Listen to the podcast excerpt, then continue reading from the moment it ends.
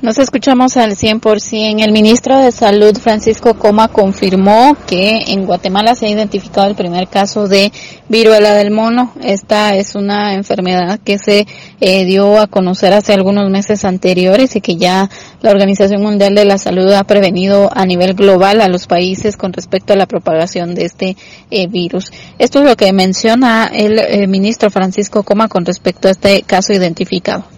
La mañana lo anunciamos oficialmente, desgraciadamente sí tenemos ya un caso confirmado y tenemos eh, un caso descartado y tres casos en estudio. Esperamos tener los resultados probablemente el día de hoy, de lo cual estaremos informando. ¿Cómo será este contagio?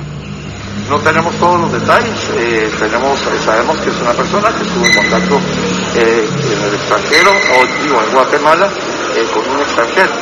Eh, así que bueno, recordemos cuáles son las vías de transmisión y sobre todo recordarle que eh, la población en mayor nivel de riesgo es eh, los pacientes inmunocomprometidos. ¿Y esta persona ya está recibiendo tratamiento? Esta persona está recibiendo tratamiento en aislamiento en su casa, tratamientos convencionales, el paciente está estable y básicamente estamos seguimiento, dando seguimiento a sus contactos. Y por lo que se ha visto a nivel internacional, ¿cuántos días más o menos tiene que estar la persona aislada? Mire, no tengo yo los datos exactos, pero usualmente se les da seguimiento y se les mantiene en aislamiento hasta que desaparecen las lesiones y los síntomas. ¿No hay problema de que se pueda expandir esto?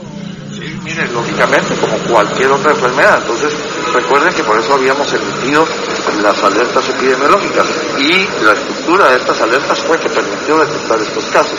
Entonces, todo el Sistema Nacional de Salud y el Sistema Privado de Salud están al tanto y el seguimiento a los niños. Según hacen referencia, es un hombre de 31 años el que se ha identificado como este paciente, eh, primer paciente con viruela del mono en el país y además hacen eh, referencia por parte de las autoridades que están por descartar estos otros tres casos.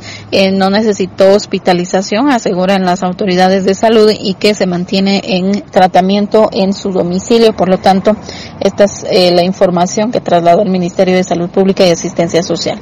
Con esto vuelvo a cabina, como nos escuchamos.